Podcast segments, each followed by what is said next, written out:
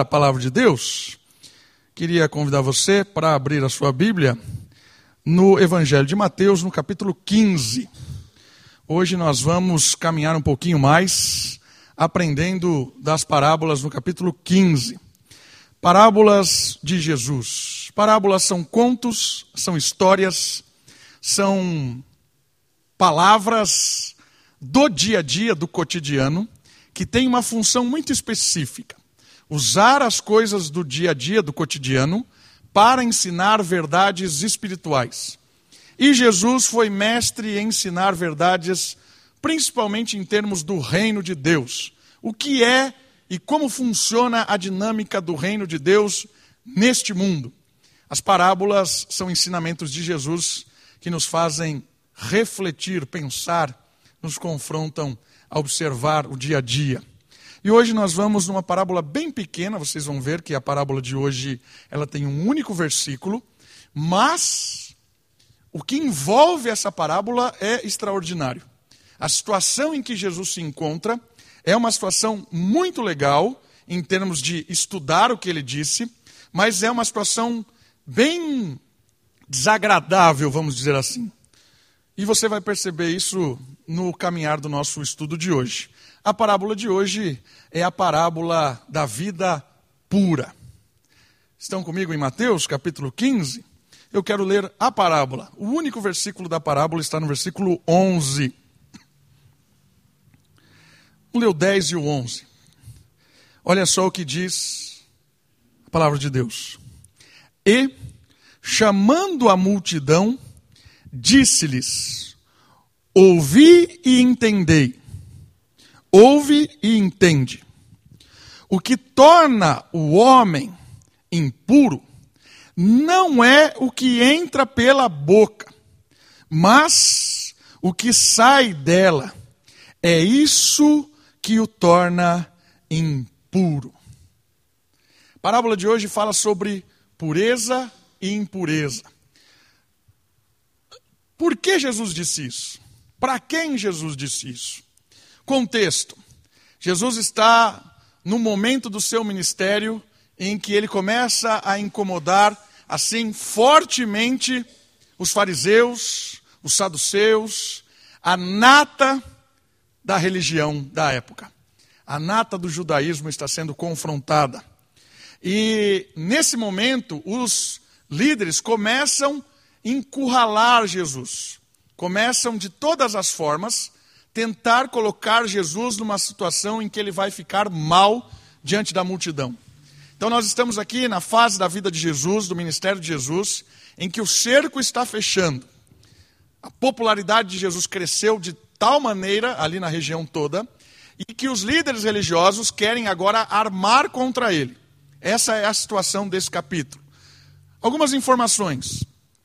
A hostilidade contra Jesus tornou-se intensa. O tempo todo agora, as pessoas ali, os líderes religiosos, estavam hostilizando Jesus, estavam agredindo em palavras, em situações que eles arrumavam. Os líderes religiosos estavam ressentidos com o ensino repleto de autoridade e impacto que esse ensino de Jesus causava na vida de quem ouvia.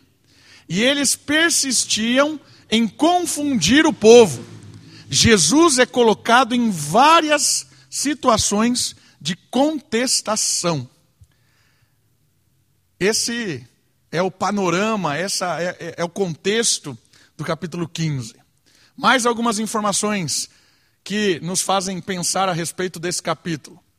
O Messias ensinava para libertar a lei das inúmeras tradições postas em seu redor.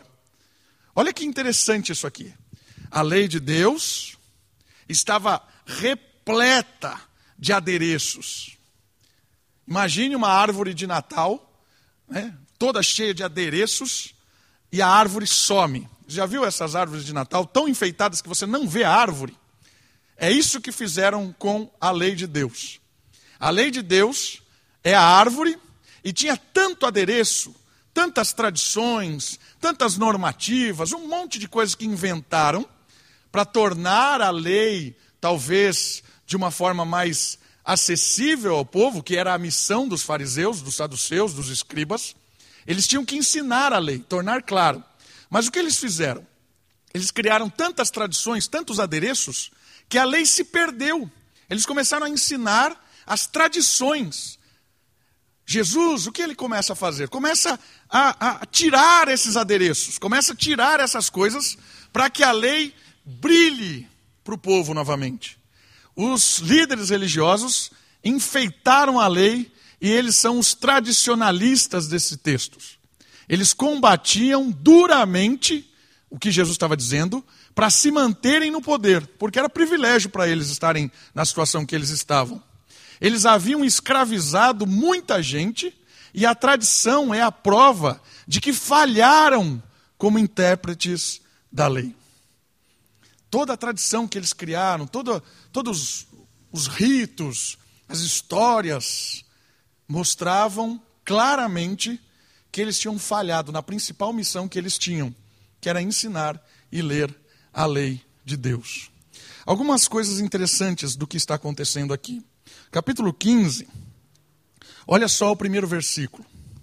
Então, alguns fariseus e escribas, olha os líderes religiosos, vindos de Jerusalém, chegaram a Jesus e lhe perguntaram: olha só a pergunta. Por que os teus discípulos transgridem a tradição dos anciãos? Por quê? Que tradição que eles estão quebrando? Pois não lavam as mãos quando comem. Percebeu o que eles estão dizendo? Os seus discípulos não estão cumprindo a tradição. Eles estão comendo de forma impura. Eles estão tornando tudo o que eles estão fazendo impuro, contaminado. Eles estão manchando tudo o ato de comer. E aí Jesus responde: Vós, por que transgrides o mandamento de Deus por causa da vossa tra tradição? Olha a resposta. Por que é que vocês transgrides? Por que é que vocês quebram a lei de Deus por causa da vossa tradição? Olha que loucura que aconteceu. Por causa de tantos adereços, de tanta tradição, de tanta ah, informação inútil, a lei de Deus estava sendo quebrada, transgredida. Inventaram tanta coisa para proteger a lei e fizeram o inverso. Jesus acusa eles: vocês estão quebrando a lei. E aí Jesus fala uma coisa muito legal para eles, mostrando para eles o quanto eles estavam sendo hipócritas. Versículo 4: Pois Deus ordenou: honra o teu pai e a tua mãe. E quem amaldiçoar seu pai ou sua mãe, certamente morrerá. Mas vós dizeis: se alguém disser a seu pai ou a sua mãe, o que de mim podereis receber como benefício é oferta dedicada ao Senhor, e ele, ele de modo algum terá de honrar seu pai. Assim, por causa da vossa tradição, invalidastes a palavra de Deus. Jesus está dizendo para eles: vocês são hipócritas. Sabe por quê? Vocês estão dizendo aí um monte de coisa, mas vocês estão quebrando a, a, a lei de Deus na prática. E o que, que Jesus cita aqui? Jesus cita uma questão que eles estavam fazendo. Eles tinham bens, eles tinham propriedades, eles tinham coisas, e eles deveriam, segundo a lei de Deus, cuidar dos seus pais, honrar, dar moradia, dar segurança, dar uma dignidade no fim da vida. Só que o que eles faziam? Olha, eu não posso, não posso cuidar dos meus pais, porque tudo o que eu tenho eu consagrei ao Senhor. Então está consagrado. Se eu pegar desse dinheiro e colocar para cuidar de vocês, eu estou é, blasfemando contra Deus. Olha que loucura! Eles criaram um voto, entregando aquilo que eles tinham para Deus, para não ajudar os pais. Olha como eles estão usando o nome de Deus, usando a religião, para enganar e ainda trazer paz ao coração. Não, eu estou aqui, isso tudo que eu tenho está consagrado ao Senhor, então não é meu dever. Então Jesus escancara a hipocrisia desses caras. E aí ele diz assim, versículo 7: Hipócritas, bem profetizou Isaías a vosso respeito, dizendo: Este povo me honra com os lábios, mas o seu coração está longe de mim. Em vão me adoram, ensinando doutrinas que não são que são preceitos humanos. ensinando doutrinas que são preceitos humanos. E chamando a multidão, ele disse: Ouve e entendei. Primeira questão importante de perceber nesse diálogo é como é que está acontecendo o lidar com a tradição. Eu acredito que vocês tenham entendido o que é a tradição. A tradição é aquilo que vai sendo construído em torno do povo, da história. O povo recebe a lei de Deus, recebe os estatutos, para refrear muitas vezes o pecado que estava assolando a terra. Deus começa a trazer revelação, instruções. E essas instruções eram importantes para produzir vida, porque toda a lei de Deus tem a finalidade de refrear a morte. Cumpriu a lei tem vida, descumpre a lei tem morte. A lei de Deus serve para isso. E o que é que a tradição começou a fazer? Começou a, no decorrer da história, inventar coisas de como a lei deveria ser cumprida. Olha, para você cumprir a, a, questão da cerimônia, você tem que fazer, lavar a, a, mão antes de comer, por exemplo.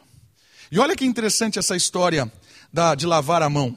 Havia uma tradição que um demônio chamado Shibta, sentava nas mãos das pessoas enquanto elas dormiam. Então, olha a loucura que chegou. Enquanto o homem e a mulher dormia, vinha um demônio, eu gostei desse nome, por isso eu anotei, Shibta, e ele sentava lá, e aí quando a pessoa acordava, ela estava com a mão endemoniada. E aí, olha só, você não pode comer, porque senão você vai estar levando para sua boca é, rastros diabólicos. Era essa a tradição que eh, eh, enfeitava a lei de Deus. E aí eles chegaram nos discípulos e falaram: oh, seus discípulos não estão lavando a mão, eles estão se contaminando, estão levando o diabo para dentro. Né? Olha, olha a loucura onde chegou. Então a tradição é a construção que vem acontecendo em torno do povo de Deus para se proteger da lei. Na verdade, para proteger a lei, mas na verdade o que eles estão protegendo não é a lei, eles estão protegendo os seus próprios interesses. Então é importante a gente perceber duas questões. A primeira é que muito da tradição é importante. Não existe história da igreja sem tradição. Ok? Muito da tradição é importante. Mas a gente tem que perceber quando é que a tradição, quando é que aquilo que a gente aprendeu com os nossos pais, com os nossos avós, em torno da aplicação da lei de Deus, da palavra de Deus, quando é que essa tradição está corrompendo a Escritura. Tradição virou maior que a Bíblia. Aí é o perigo. É esse o dilema que eles estão enfrentando aqui. O povo está preso por causa da tradição que não deixava eles aprenderem mais dos princípios bíblicos. Então a gente precisa entender, e hoje a primeira questão importante dessa história, dessa parábola, é que lidando com a tradição, a gente precisa ver a história, a tradição, como algo positivo. Nós só estamos aqui por causa da tradição de vários crentes de várias épocas que chegaram até nós aqui. A Moriá só é assim por causa da tradição. Positivo, bom, graças a Deus por essa tradição. O outro lado é o seguinte: cuidado para que coisas da tradição não façam com que você esqueça, esqueça do que é importante, que é a palavra de Deus. A tradição não é maior que a escritura. Lidando com a tradição vai fazer a gente pensar algumas coisas sobre isso. Olha lá, uma das tradições inúteis era sobre comer sem lavar as mãos, por causa desse tal demônio aí, dessa ideia aí surgida ali na, nos mitos, nas lendas judaicas. Os fariseus questionam o motivo que os discípulos não cumpriam essa tradição. Perceberam? Eles se atentaram para o cumprimento da tradição e não da lei de Deus. Percebeu isso? Eles ficaram alarmados. Ah, né? Por quê? Ficaram alarmados não pela quebra da lei. O que incomodou eles não é que eles estavam descumprindo a palavra de Deus. Não é isso. Mas pela tradição. A questão não era a limpeza e a pureza. Eles não estavam interessados na limpeza, na pureza verdadeira. Eles estavam interessados na regra. Queridos, essa parábola, ela acontece nesse contexto de pessoas que estavam elevando algumas tradições ao ponto de causarem reboliço é, discriminando as pessoas, falando que, que essa pessoa não é cristã, né? não era mesmo, porque é antes de Cristo, mas não, não era de Israel, não era é, conhecedor da lei. Certo? Irmãos, traga isso para os dias de hoje. Traga isso. Pense alguma, alguns momentos que nós, nós, nos prendemos muito mais em algumas regras, em alguns ditos, em algumas tradições, que a gente desde pequenininho aprendi com meu avô, com meu pai, e agora e que isso fere a palavra de Deus. Ah, no meu tempo o pastor só pregava de terno e gravata. Uma blasfêmia. Hoje eu estou de terno, vim fantasiado. Mas é uma blasfêmia isso. Esse moleque, eu já ouvi isso. Uma vez eu era seminarista, seminarista miserável, não tem nada, fui pregar numa igreja centenária.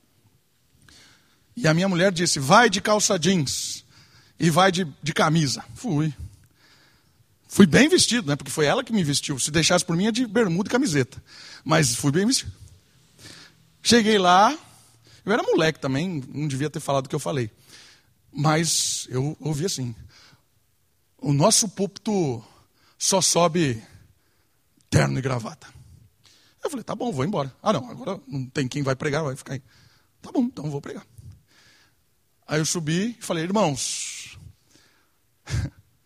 se o terno e a gravata te incomoda tanto, eu faço questão que você durma, não escute o que eu estou falando.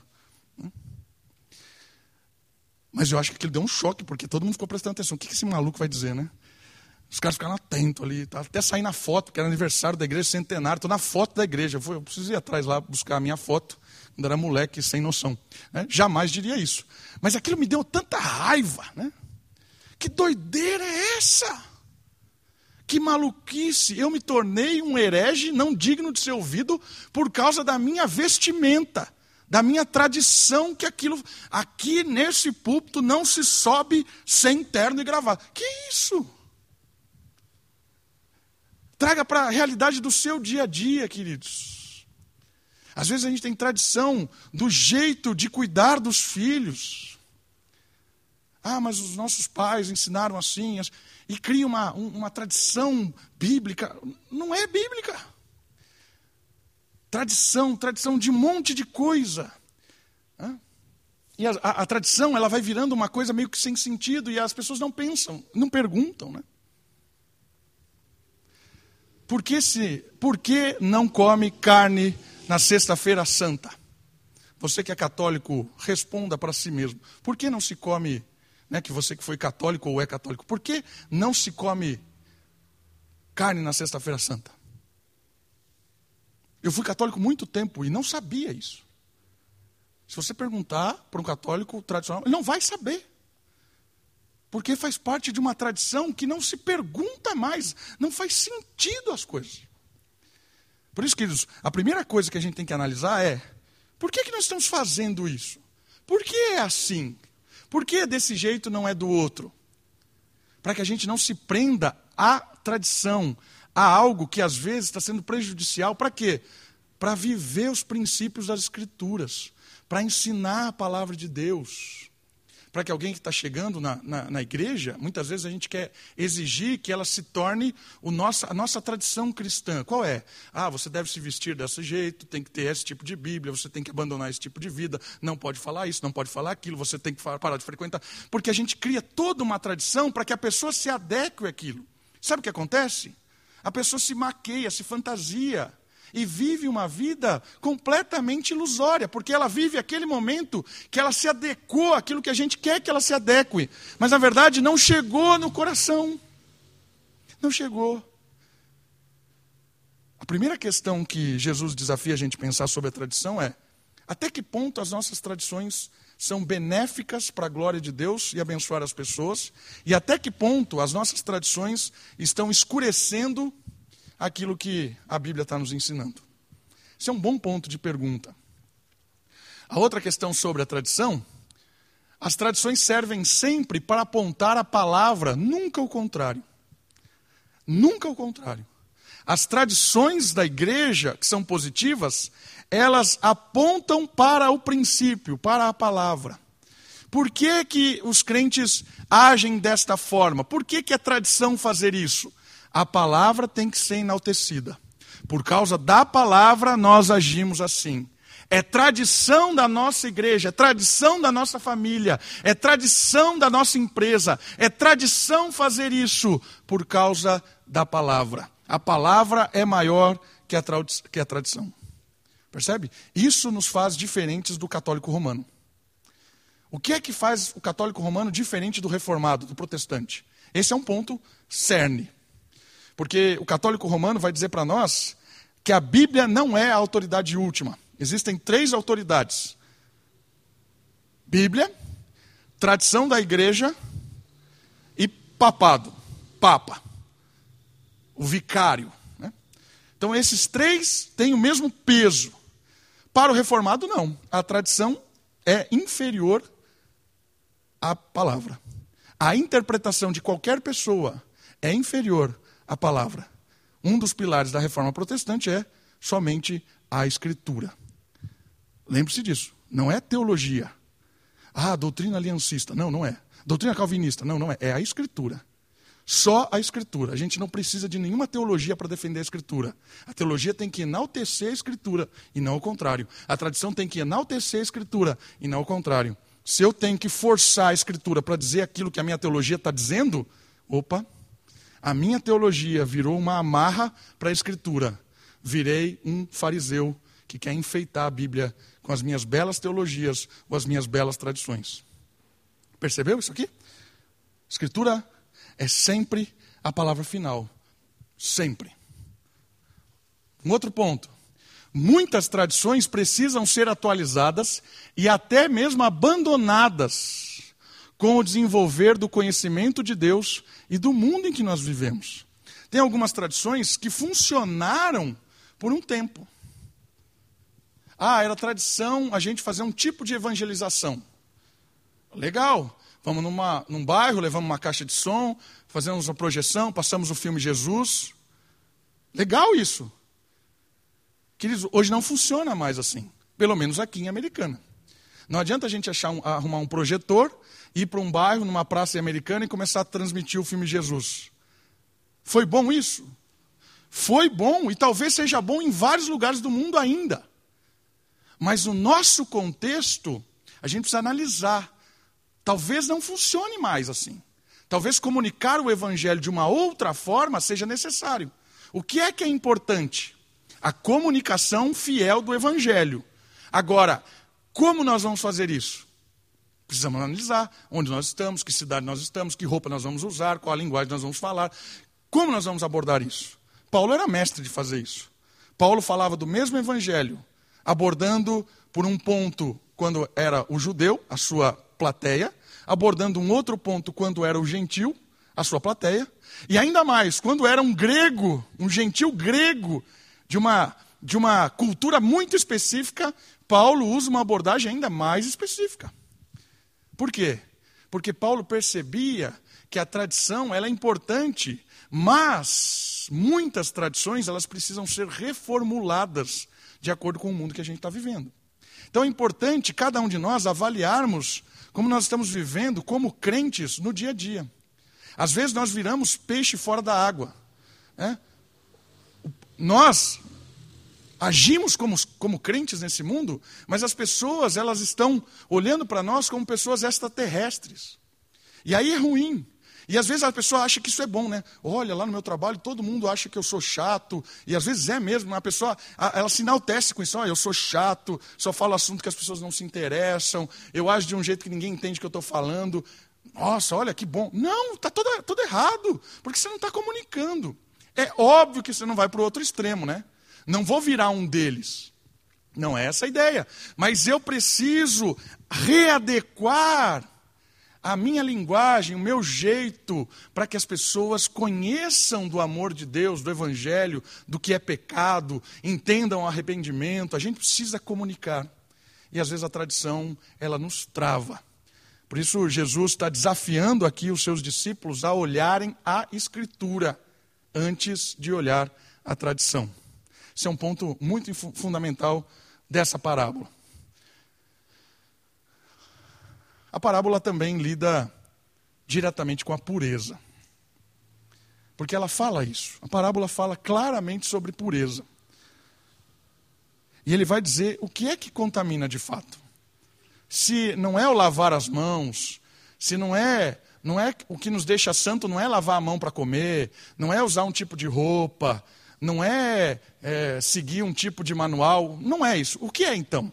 Aí a parábola diz: É, o versículo 11: O que torna o homem impuro não é o que entra pela boca, não são as coisas externas, mas o que, o que deixa o homem impuro é o que sai da sua boca. É isso que torna impuro. Então, lidando com a impureza, vai tocar nessa questão. Jesus chama a atenção da multidão. Percebeu isso? Jesus fez assim: ó, para de ouvir esses caras, para de ouvir esses malucos. Ouve aqui o que eu tenho para dizer para vocês. Chama a atenção e revela o verdadeiro ponto ensinado pela lei de Deus. Foi um golpe na raiz do sistema farisaico. Golpeou o sistema. Porque todo o sistema baseava-se na tradição. A lei de Deus pouco importa. Então é um golpe, é um recomeço. Era uma lição que revelava a verdadeira pureza, que não é externa, ela se torna externa. A verdadeira pureza começa de dentro para fora, nunca de fora para dentro. É sempre de dentro para fora. Acima da mera formalidade. Isso é difícil de assimilar. É difícil de assimilar. Deixa seu dedo aí, eu vou te mostrar um personagem central da história do, do, do cristianismo e que teve dificuldade de assimilar o recomeço da lei e, e o perigo da tradição. Deixe seu dedinho aí, vai comigo em Atos, capítulo 10, versículo 14. Uma história bem conhecida, eu quero ler só alguns versículos aqui, para você perceber como é difícil esse recomeço. Atos dos Apóstolos, capítulo 10, versículo 14. Olha só o que diz, palavra de Deus. Mas Pedro respondeu: De modo nenhum, Senhor, porque eu nunca comi algo profano ou impuro. Olha que interessante isso. A lei de Deus mostrava que existiam alguns alimentos que eram impuros. É verdade. E Pedro está falando assim: eu nunca comi disso. Era bom isso que Pedro estava fazendo, porque ele estava crendo e obedecendo o que a lei mandava. Só que daí, olha só o que Deus fala para ele. Pela segunda vez lhe falou a voz: Não chames de profano o que Deus purificou. O que é que aconteceu? Aconteceu que com a chegada do Espírito, com a era da igreja, houve uma, um despertar. O reino de Deus vindo em Cristo é um retorno ao ideal lá da criação. Toda a história de Israel serviu como um refrear do mal, serviu como um apontamento para Cristo. E várias instruções que eram, são dadas na lei de Deus e nos estatutos mosaicos eram para refrear o pecado, apontando a era que viria. Então, de certa forma, haviam vários regulamentos de alguns animais que a gente não entende por que não podia comer. Se você pegar comentários de Levíticos, por exemplo, tem uma lista lá de alimentos que poderiam ou não comer. Se você pegar comentários de especialistas, você vai enxergar várias possibilidades por que, que Deus disse que não poderia comer coelho, por exemplo. Por quê? E não se concorda. Né? Vão ficar discutindo os teólogos e não se concordam. Por quê? Porque Deus não diz o porquê. Mas sabe o que Deus diz? Creia e obedeça. Fé e obediência. Fé e obediência são duas palavras que envolvem toda a história bíblica e chega até nós creia e obedeça. Quando chega a hora, a era do Espírito, Deus fala para Pedro: Pedro, novidade. Deus purificou o que era impuro. Mata e come. Teve que falar três vezes. Sacudir. Fala, não, não, Senhor, eu nunca fiz isso. Eu nunca fiz isso. Mas eu não estou. Às vezes a gente olha que Pedro está sendo hipócrita aqui. Não, não, não está sendo hipócrita. Pedro está sendo um, um, alguém sincero. Eu nunca fiz isso, Senhor. Nunca fiz isso. Pedrão, é novo, é puro, eu purifiquei, mata e come. É difícil muitas vezes nós nos libertarmos de coisas que a gente sempre acreditou que fosse bíblico. Mas sempre me ensinaram a fazer assim, sempre me ensinaram a ser desse jeito, sempre. É livre. É difícil. É difícil. Eu fui muito tempo católico. Muito mesmo. E não católico como a maioria dos católicos brasileiros são, né? Eu li Concílio de Trento, li vários livros católicos.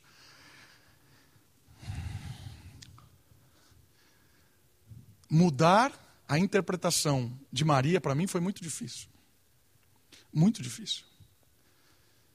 Eu entendia que Maria era corredentora com, como Cristo é. Essa era uma teologia que eu tinha, que eu acreditava. Eu tinha, eu tinha convicção disso, que Maria também era alguém como Cristo, em termos de perdão de pecados. Maria era corredentora, ela também redimia. Eu trazia isso. Como foi difícil. Quando eu criei em Cristo, já era convertido, já era, já era crente. Muitas das minhas orações eu pedia perdão, Senhor, porque eu não sei se eu estou realmente blasfemando contra a sua mãe. Eu orei várias vezes assim. Como Pedro. Não era uma hipocrisia, não era um sentimento de rebeldia, mas era um, um, temor de algo que eu sempre aprendi. Eu sempre vivi assim, sempre foi assim. E agora parece que a Escritura está apontando algo novo para mim.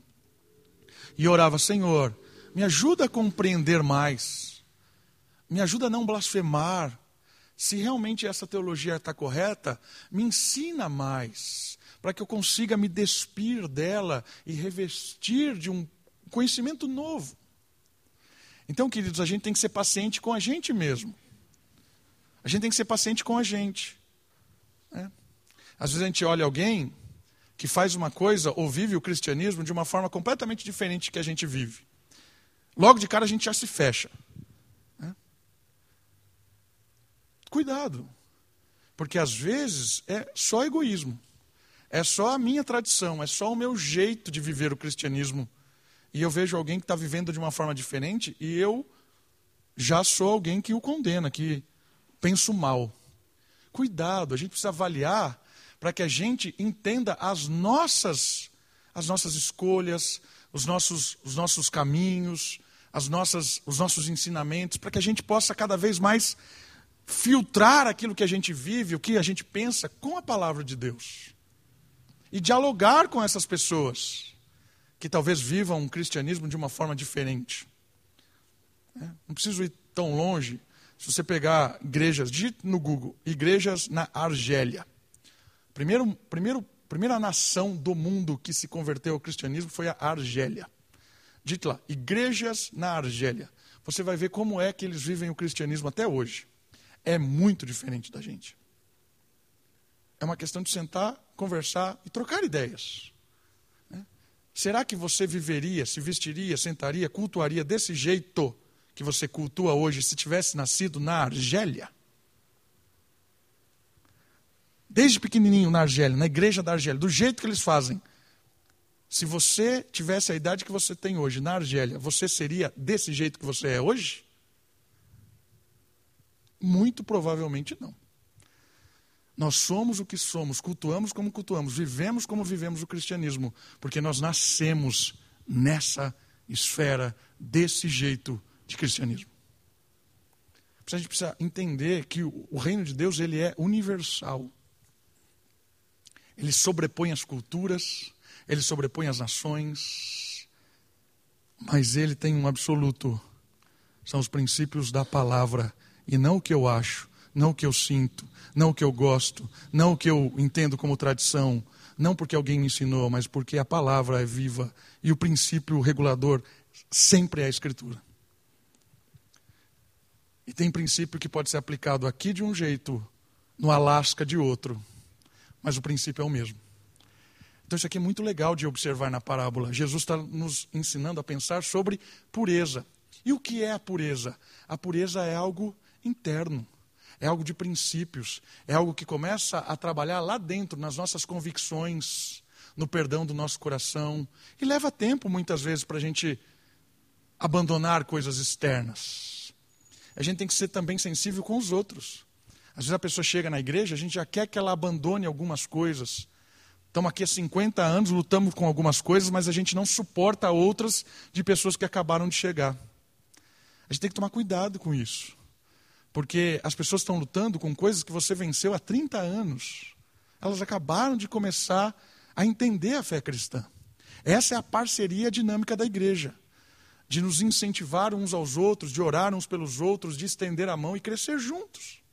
A igreja é o momento em que nós compartilhamos experiências para que a pureza de Deus comece, como ela sempre começa, que é o Espírito dando vida ao nosso coração, e comece a trabalhar nas nossas virtudes, nos nossos comportamentos, nas nossas visões de mundo, nas nossas tradições. Uma outra coisa interessante do texto, lidando com a pureza, é o que é essa tal de pureza? A ideia de contaminar é de tornar comum algo que tinha uma finalidade incomum. Ou seja, algum instrumento lá tinha uma finalidade de culto, então ele tinha que ser puro. Né? Imergia na água, fazia todo um ritual para que aquele instrumento cultico fosse puro, separado. E a contaminação, às vezes, acontecia por coisas externas. Então, tinha no manual levítico lá algumas coisas que o levita não poderia fazer, ou se ele fizesse, ele precisava se purificar para tocar aquele instrumento, para que aquele instrumento não se contaminasse. Ou seja, aquele instrumento que foi dedicado para algo santo, com o toque do levita, que tinha feito alguma coisa que não podia ter feito, contamina aquilo. Mas o que é que esse ritual ensinava?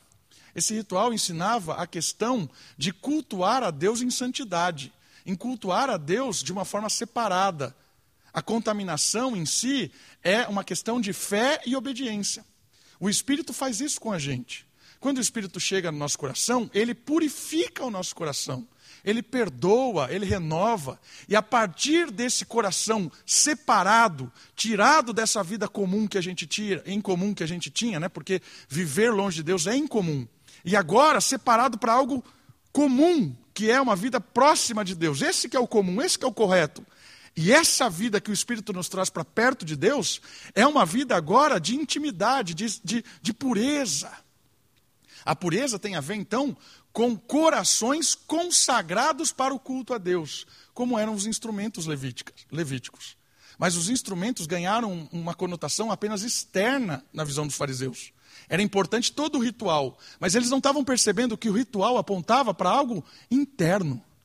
Em Cristo, a lei externa se torna interna.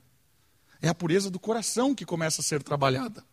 Mas Jesus revela que a cerimônia era um símbolo externo para uma realidade interna. As comidas proibidas carregavam um caráter de fé e obediência, como a gente já disse. Creia. Creia e obedeça. E com o passar do tempo você vai entendendo o que está acontecendo. Ok? Essa é a ideia da pureza. Jesus explica essa parábola.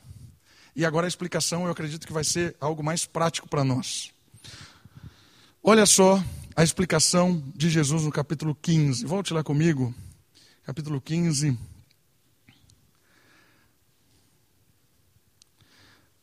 Jesus explica essa parábola. A partir do versículo 16. E há algumas lições bem práticas para nós. Olha só. Jesus respondeu. Porque Pedro perguntou para ele, né? Explica para nós aí, Jesus, a parábola. 16. Vós ainda não entendeis? Não compreendeis que tudo o que entra pela boca e desce para o estômago é depois expelido? Entendeu o que Jesus disse? Tudo que a gente come acaba na latrina. É isso que Jesus disse. Importante, não vai para o coração. Mas o que sai da boca procede do coração. E é isso que torna o homem impuro. Porque do coração é que saem os maus pensamentos, homicídios, adultério, imoralidade sexual, furto, falso testemunho, calúnia.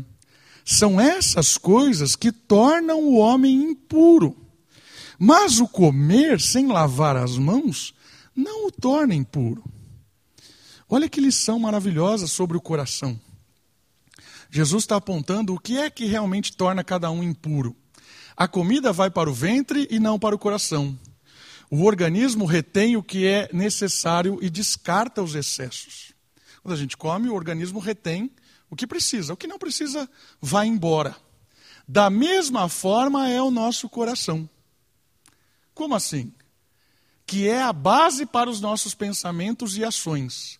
Do coração procede tudo o que nós pensamos e tudo que nós praticamos vem do coração. O espírito é o filtro para descartar o que não presta.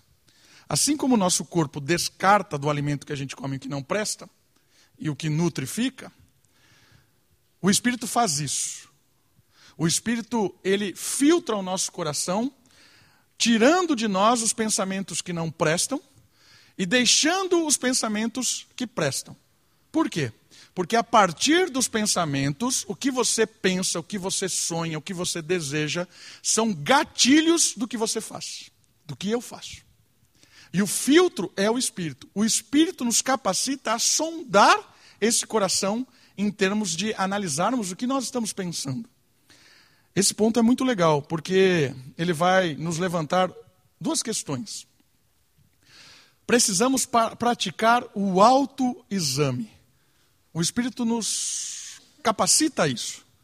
Se a gente está aprendendo de Jesus que o que contamina é o que vem do coração, e o coração é o que enche a nossa mente, o coração é o que faz com que a gente faça, a gente precisa sondar esse coração. A gente precisa do Espírito, do poder do Espírito para avaliar os nossos, os nossos pensamentos e as nossas ações. Perceber como nós lidamos com a ira e com o rancor dois pontos aqui que nós lemos lá no texto de Timóteo. Lembra do culto? Cultuar a Deus com mãos limpas é cultuar sem ira e sem murmuração, sem rancor. Se nós, se nos iramos com frequência, se, se facilmente caímos em desgosto ou perpetuamos esses sentimentos, acabamos presos no pecado. Olha o que essa parábola está nos propondo, queridos para que a gente avalie o que é que nós sentimos, o que é que nós pensamos, como é que nós agimos. Ira. O que é a ira? A ira é aquele sentimento de indignação, de raiva. Jesus diz: irai-vos, mas não pequeis. Porque existe uma ira que é justa. O que é uma ira justa? É quando você e eu contemplamos alguma coisa nesse mundo mal que a gente vive que é injusto nós nos iramos com isso. Quando você vê um roubo, desvio de verba, políticos desonestos, pessoas que nos passam para trás, né, coisas comuns aqui no nosso, nosso país. Isso dá ira, dá raiva. E se a gente não se ira com essas injustiças, quando uma criança é maltratada, quando uma, quando uma mulher é agredida, se a gente não se ira com isso, a gente não tem parte com Deus. Porque Deus se ira diante da injustiça. O problema não é irar. O problema é quando essa ira se externa em justiça própria. É quando eu quero fazer justiça com as próprias mãos. Aí o Espírito não filtrou como deveria filtrar. A ira deve ser lançada para o Espírito. Agrada-te do Senhor, e Ele satisfará os desejos do seu coração. Do que esse texto está falando? De justiça. Apesar de todas essas injustiças que você está vendo, todo mundo mal, não seja como eles. Agrada-te do Senhor, faze o que é certo, e Ele satisfará o desejo do seu coração de justiça. Confie em Deus. Não queira fazer justiça com as próprias mãos. A outra é a questão da murmuração, da, da, de, ser, de, ser, ingrato. Né? Murmurar, falar mal, brigar por tudo, né? ser triste, né? ingrato com todas as coisas. Isso escraviza. Escraviza. A gente fica pessoas dependentes dessas situações. Viramos escravos ou da raiva ou da insatisfação, da murmuração. Jesus está falando assim: essas coisas, quando elas tomam conta do coração, as suas ações sempre serão pecaminosas, ou de lamento, ou de murmurações, ou de raiva, de justiça com a sua própria força. Jesus está falando assim: sonde o seu coração, liberte-se disso, para que não, vive, não viva escravo. Né? Muitas vezes alegamos zelo pela religião, quero fazer o que é certo, pelo dever, pela honra a Deus, como sendo a causa da nossa indignação. Eu estou irado porque está é, tá ofendendo Deus. Fico triste por causa que é Deus, olha só o que ele está fazendo com a igreja. Olha, o rapaz está escolhendo isso, está manchando o nome de Jesus, mas na verdade, muitas vezes, é o meu interesse pessoal que está mandando. É por isso que a gente tem que sondar o coração. É o coração que nos torna impuros. Vou dar dois exemplos disso. Um, talvez um exemplo que seja forte nessa questão da gente. Né, a gente quer é, teologizar, tornar espiritual algumas coisas que são pecaminosas. Quando uma pessoa nos procura para dizer algo trágico, a gente sempre se compadece. A gente sabe lidar com a tristeza do outro. Na verdade, você está numa sala, a pessoa chega para você e fala assim: Ó oh, pastor, eu estou com câncer. Nossa, aquilo morra, né? Nosso coração já entristece, abraça, a gente chora. Nossa, eu fui estou desempregado. Né? Tô... A gente sente uma empatia assim automática pela, pela, pela situação trágica do outro. Isso é bom, correto. Agora eu queria que você sondasse o seu coração, e eu sondando o meu coração, quando uma pessoa chega para você e diz assim: Olha, eu estava tendo um salário de dois mil reais, agora estou ganhando sete. O que, que você faz? O que, que você sente? Fui promovido na empresa. Olha só. Eu estava num cargo, agora eu, tô, eu sou o, o, o gerente da empresa. O que, que você sente quando você ouve uma coisa dessa? Sonda o seu coração. Você tem que responder para você. Gera a empatia que você gera, que gera quando alguém conta para você que está com câncer? Ou quando alguém conta para você que está melhor que você, você também tem empatia? Percebeu o que Jesus está falando aqui? O que nos torna impuro é o nosso egoísmo. E às vezes a pessoa chama, fala isso, a gente fala assim em nosso coração: que cara exibido, que cara Zé Gracento, né? Quer aparecer. Caramba, né? A gente sente isso, né? Tipo de uma inveja santa, né? A gente ainda fala assim, ah, tá ganhando dinheiro aí, é, é sorte, né? sorte. Percebe? Eu queria que você sondasse de verdade seu coração. Como é que você reage quando as pessoas contam coisas que estão melhor do que você? Como é que você reage? Isso aqui é muito legal, porque a gente começa a perceber o quanto nosso coração é egoísta. O quanto nosso coração é satisfeito com Deus quando parece que eu estou melhor que o outro. Né? Eu me alegro só porque, olha só, está todo mundo desempregado, mas eu tô, estou tô empregado, então eu tenho que ficar satisfeito. Olha que mentalidade egoísta. Ah, ó, Graças a Deus, né? Está todo mundo passando fome, mas eu tenho meu pãozinho aqui. Graças a Deus, tenho que ser grato. Que isso, que egoísmo isso. Percebeu que o nosso, nosso coração é, é maligno. Por isso que é mal.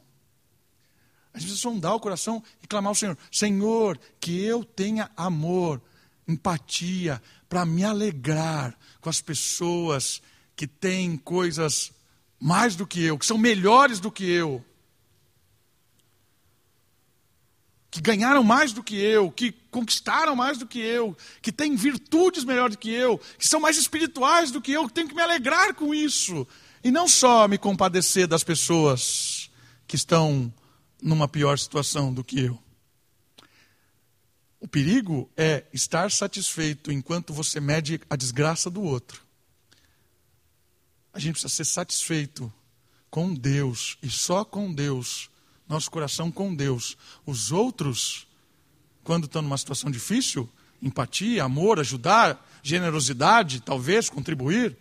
Quando estão bem, graças a Deus, estamos felizes, estamos juntos, que bom, que bênção. Se você não sente isso, ou por alguém que sofre, a, a, a necessidade de ajudar, ou se você não sente isso, a alegria de alguém que está melhor do que você, eu quero dizer para você: sonde o seu coração, porque você está sendo escravo da inveja, da amargura, da ira. E aqui é muito sério. Sonde o seu coração.